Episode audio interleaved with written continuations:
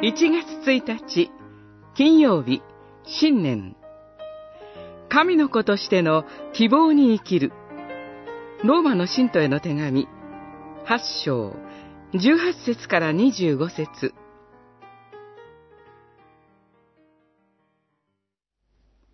被造物だけでなく、霊の発報をいただいている私たちも、神の子とされること、つまり、体のあがなわれることを心の中でうめきながら待ち望んでいます。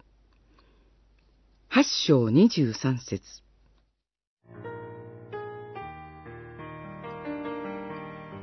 神の子とされる希望。実に驚くべき恵みです。キリスト者は神の切なる招きによって、すでに神の子です。その恵みは、教師、キリストに似ること。虚無からの解放。人生の意味の発見。罪と死の恐れからの自由。終末の完成への確かな約束などを含みます。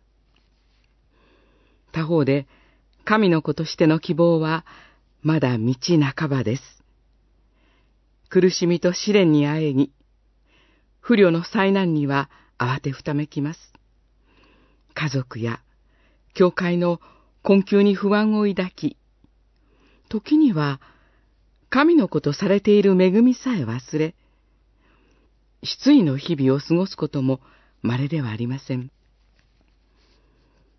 神の子としての完成は、体のあがなわれることを含みます。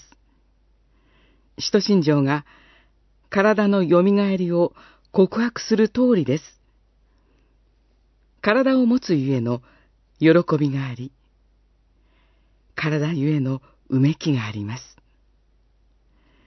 けれども、救いの完成の日には、弱さに泣いた体が強められ、新たにされ、神からの誉れに包まれます。その希望の手付けが、霊の発報です。